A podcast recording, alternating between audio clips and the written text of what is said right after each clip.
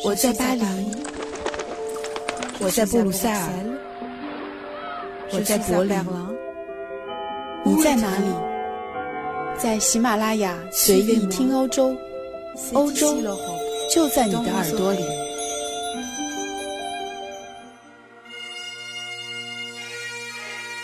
各位听友，大家好，我是易翰，欢迎收听这期随意听欧洲。时值盛夏，随着孩子们暑假的来临。从七月初到八月中旬这段时期，整个欧洲也进入了集体度假的模式。人们生活的重心从学习和工作转到了外出度假上。同事和朋友们之间见面会习惯性的问候：“你什么时候出发？今年准备去哪里度假？”广播电视的每档新闻也一定会关注全国主要的高速公路的交通状况、海滩的天气和海水涨潮的情况。户外运动品牌的生意在夏季最为红火，就连在法国的超市和药店销售最火爆的产品，也变成了旅行装的洗浴用品，还有各种品牌的防晒霜。我一直觉得，在欧洲暑期度假是一种全民的运动，颇有特色。在今天的节目中，我想和大家聊一聊我刚刚从向往已久的苏格兰高地度假归来的感受。由于职业的原因，我一直往返在欧洲的各地。不过呢，度假时的心情和视野当然是完全不同的。过去在苏格兰的这个长周末，就好像是换了一双不同的眼睛来看周围的景色，感觉非常的轻松和惬意。一直觉得度假和旅行是一件非常主观，而且个人感受很强的事情。所以对于不同的人，度假的习惯或者是放松的模式可以大不相同。而苏格兰高地对于喜欢自驾、向往秀美的自然景观，还能够适度的承受徒步的我来说，就是一个非常棒的选择。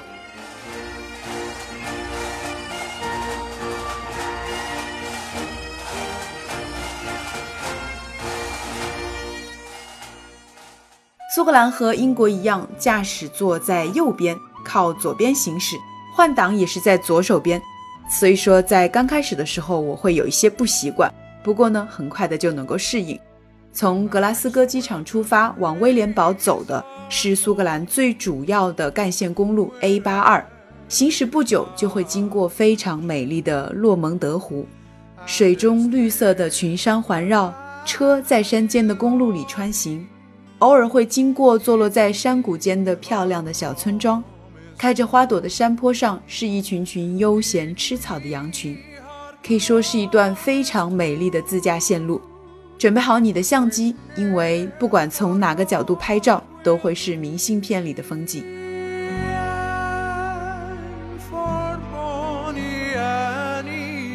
到达威廉堡以后，也可以沿着公路继续开至漂亮的小渔港马来格。这段公路几乎与电影里哈利波特和小伙伴们去魔法学校乘坐的蒸汽小火车 The Jacobite 行驶的路线是平行的。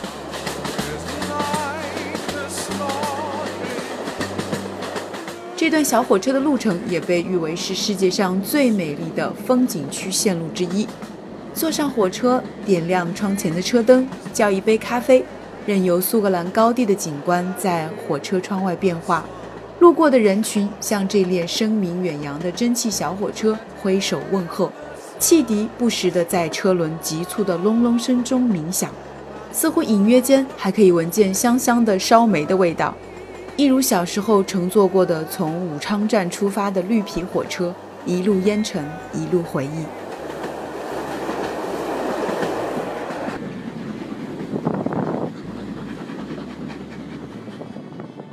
在火车上，我和列车长聊天时，他告诉我，如今这列观光蒸汽小火车每年都会迎来大量的游客，许多一等舱的座位在头一年的年底就会被人们作为圣诞礼物买光。而从威廉堡到马来格这段时长两个小时的火车路程，往返就要烧掉三点五吨煤炭和四千加仑的水，相当于一万八千多吨水。而在火车上坡的路段，完全是靠人力加煤，非常的辛苦。不过尽管如此，大不列颠人似乎还是非常钟爱这种老式的蒸汽火车。在伦敦市的市郊还保留着不少的蒸汽火车。看来在怀旧的传统上，英国人更胜于苏格兰人。想要乘坐观光小火车，在官方网站上可以说是一票难求。不过呢，大家可以临时在火车开动前，直接去一号站台的售票处碰碰运气。如果有预定乘客没有来，那么就可以临时补票，达成哈利波特迷乘坐小火车的心愿。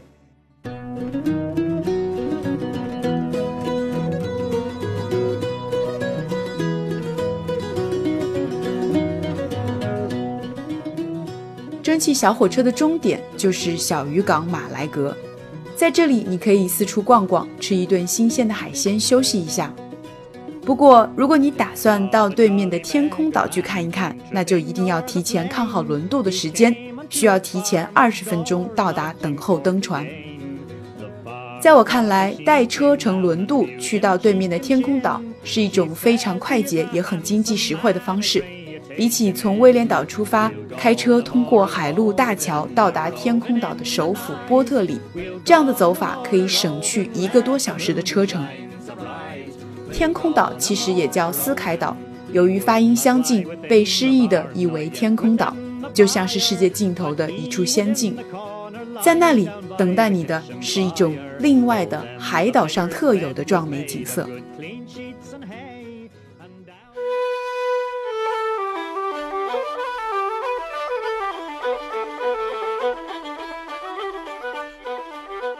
开在天空岛沿海的公路上，你会领略到这里独特的荒凉凄美的山地景观。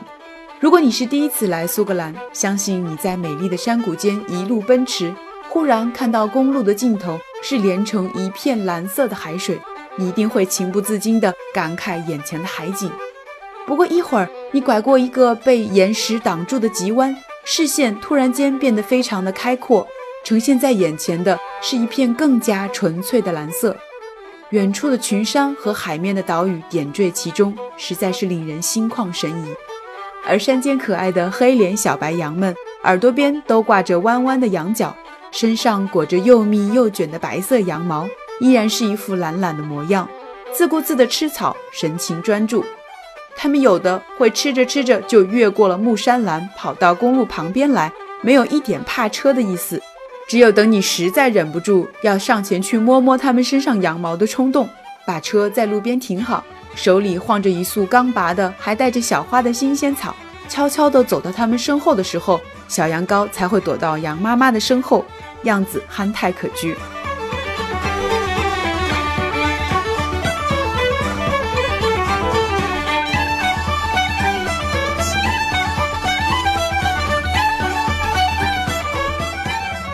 天空岛的山景和海景最主要的部分都分布在沿海的公路上，跟着路标掌握好自己游览的节奏，就不会漏下什么。如果按照星级评分，我十分推荐天空岛南部的翠莲山脉的仙女池 （Fairy Pools），那里是岛内湖水和瀑布集中的区域，也是天空岛最精华的徒步路线之一，值得花上几个小时的逗留。在有阳光的天气里，半山腰缭绕的云雾充满了仙气，拍出来的照片也会非常的美丽。天空岛上还有一个离首府波特里不远的景点，叫老人峰，在山下就能看见它。一边爬山一边仰望它是一番景色，而如果能够坚持爬到山顶，那么看到的就是另一幅景色，它会以更加清晰的姿态呈现在你面前，背景是一望无际的群山和大海。它们就像一幅完整的画卷，被你尽收眼底，那种意气风发会让你感到付出的值得。我相信高处的未知，前方的风景，对于每一个登山和徒步的爱好者来说，是最大的惊喜和乐趣。在天空岛北部的海岸，有一个地标性质的景点，叫做短裙岩石 （Kilt Rock）。因为这块巨大的柱状玄武岩悬崖的外观就像是苏格兰短裙一样层层褶皱。在公元十世纪的维京时代，北欧海盗一直侵扰着欧洲沿海和英国的岛屿。在海面上，每当他们看到海岸边的短裙岩石，就知道他们来到了苏格兰。而岩石所在的地区 Staffin 来源于旧的挪威语，意思是柱状之地。也正是在天空岛，我看到了不少穿着格子短裙、身材高大的苏格兰帅哥，他们很多都穿着这种塔坦裙，在景点旁边吹奏着好听的苏格兰风笛。游客会在这样的场景里留住脚步，静静地听很久。我相信我们大家对于以前英伦范的印象，很多都停留在巴宝莉格子风格的服饰上。其实，这样的格子面料设计本来是源于苏格兰，而苏格兰格子本来是识别高地不同的家族、部落、不同的派系之间的标志。苏格兰格子一度被统治者英格兰人禁止。不少苏格兰高地家族独特的格子面料的设计和纺织方式都已经失传，但是后来他们又逐渐被伦敦贵族视为时尚的标志，直到他们越来越盛行。其实，苏格兰与英格兰这两个同属英国的国度，自古以来的民族冲突、征服与反征服的斗争就从来没有停止过。记得在来天空岛的路上，我开着车行至威廉堡附近时，经过了著名的格伦科河谷。我好几次停下车，走下山坡，在悦耳的山涧边，伴着风声，领会这个山谷的宏伟而凄凉的美丽。在三百多年前，苏格兰高地最有势力的氏族麦克唐纳，由于在党派和宗教冲突中选择失利，在自己的领地格伦科山谷中。摆好了宴席，款待心怀杀机的其他氏族的访客，结果却在酒宴的当晚遭到灭门屠杀，成为高地历史上令人唏嘘的往事。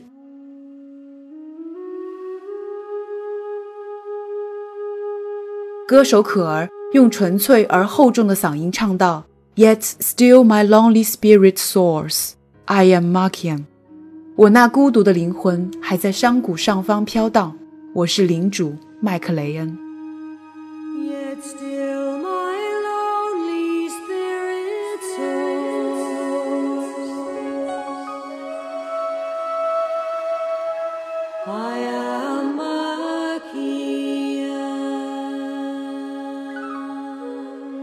这个声音一直在我脑海中久久不散，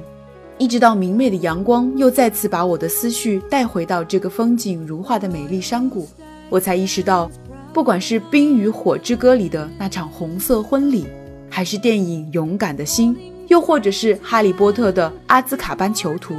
这些让我们久久难忘的经典作品，他们的灵魂深处都是吸取了苏格兰高地壮阔而凄美的历史，充满了别样的令人唏嘘的情怀。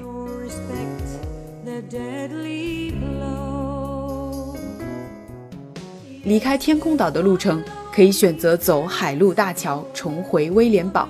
这个路线的最后一段是大西洋沿海景观路线的一部分，被我手中法语版的米其林导游手册意外的给了三颗星。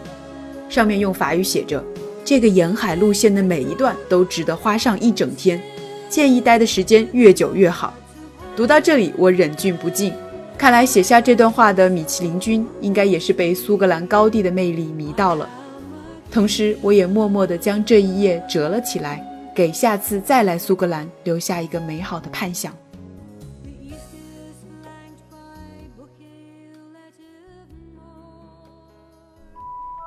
在离开苏格兰前，我从威廉堡继续开车向东，去拜访了首都爱丁堡。其实我并不是哈利波特迷，但是这个城市随处可见的哥特式建筑风格。街道边商店和咖啡店名使用的那种古老的字体风格，当然还有忽然就从身边出现的一个窄窄的透着光的小巷子，这些所有的一切都让我感到似乎有一种魔法的存在，好像刚刚经过的每一个转角都是小波特口误喊错了的那条斜角巷。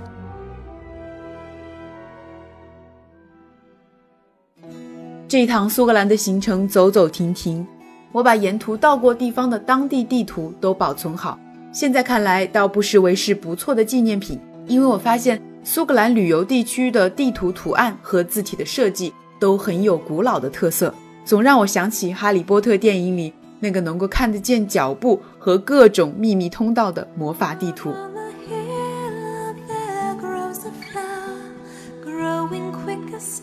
在这期节目的最后，我也想和大家进一步分享一些去苏格兰旅游的实用的小贴士，希望对大家有帮助。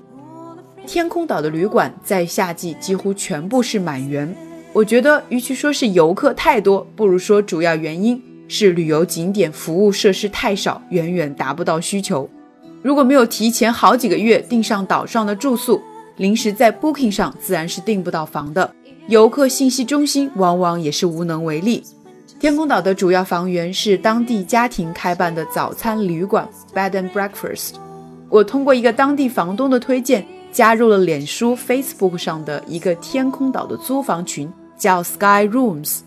入群以后呢，写下自己的住房需求，并且发帖，很有可能当天就会有房东主动联系你，并且留下住房的地址和联系方式。我就是通过这种方式找到了非常合适的一家新装修的早餐旅馆，房东有着多年的开家庭旅馆的经验，房间面向大海，早餐丰盛。天空岛旺季双人间每晚的平均价格在九十磅到一百二十磅不等。显然，在这种没有价格竞争的地方，岛上的居民互相默许协议，就能够维持租房市场的价格水平。租房也成为当地居民收入的重要来源。当然，苏格兰也并不是没有让我觉得奇葩和想吐槽的地方。比如说，以畜牧业和渔业为传统的苏格兰人，实在是我见过的商业意识最淡薄的民族了。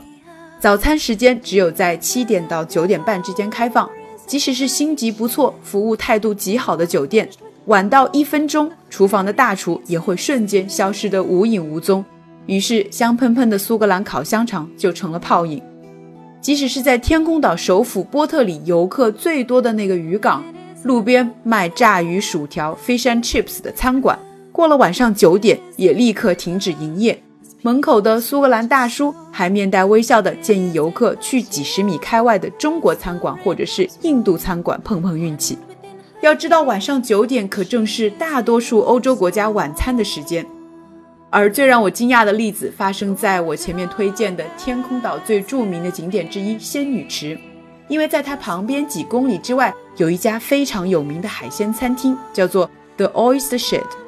我查到的英文、中文、法文各国的攻略都在推荐它，就连岛上的房东和路上碰到的游客也在推荐它。我感觉到它的名气简直是就快和仙女池的景点齐名了。可是即使如此，我还是惊讶地发现，海鲜餐厅的这个营业时间只到下午五点，而店主显然是觉得顾客太多，决定从今年夏天开始，周末一律停止营业。相信对于已经习惯了顾客至上、生意第一的地球人来说，苏格兰高地人对于做生意意识的淡定和无所谓，在这个全球化的商品社会，倒显得是颇具腔调。另外，在旅途中，如果你发现自己处在没有订上房间、没有预订上哈利波特火车票，或者是没有提前订好船票的境地，也不要着急，向当地的工作人员说明情况。以诚恳的态度排队，在替补队列中等候，你往往会得到不错的结果。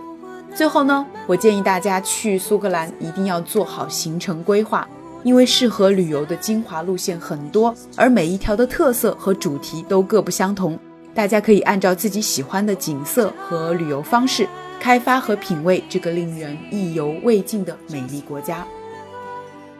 在刚刚过去的英国脱欧公投中，苏格兰几乎全部的选区都支持继续留在欧盟。如今英国退欧已成定局，苏格兰则呼吁脱离大不列颠联合王国，以继续留在欧盟中。在这一次的旅程中，不管是在路边还是在车窗上，我都看到了不少还没有撤去的宣传标语，上面写着“留在欧洲，我们的家庭会有一个更好的未来”。我在心里默默的打趣。英国要脱欧，好吧，请把苏格兰留下。感谢收听这一期的随意听欧洲，我是一翰，在巴黎为您录制这一期的节目。炎炎夏日，也祝您假期愉快。我们下期节目再见。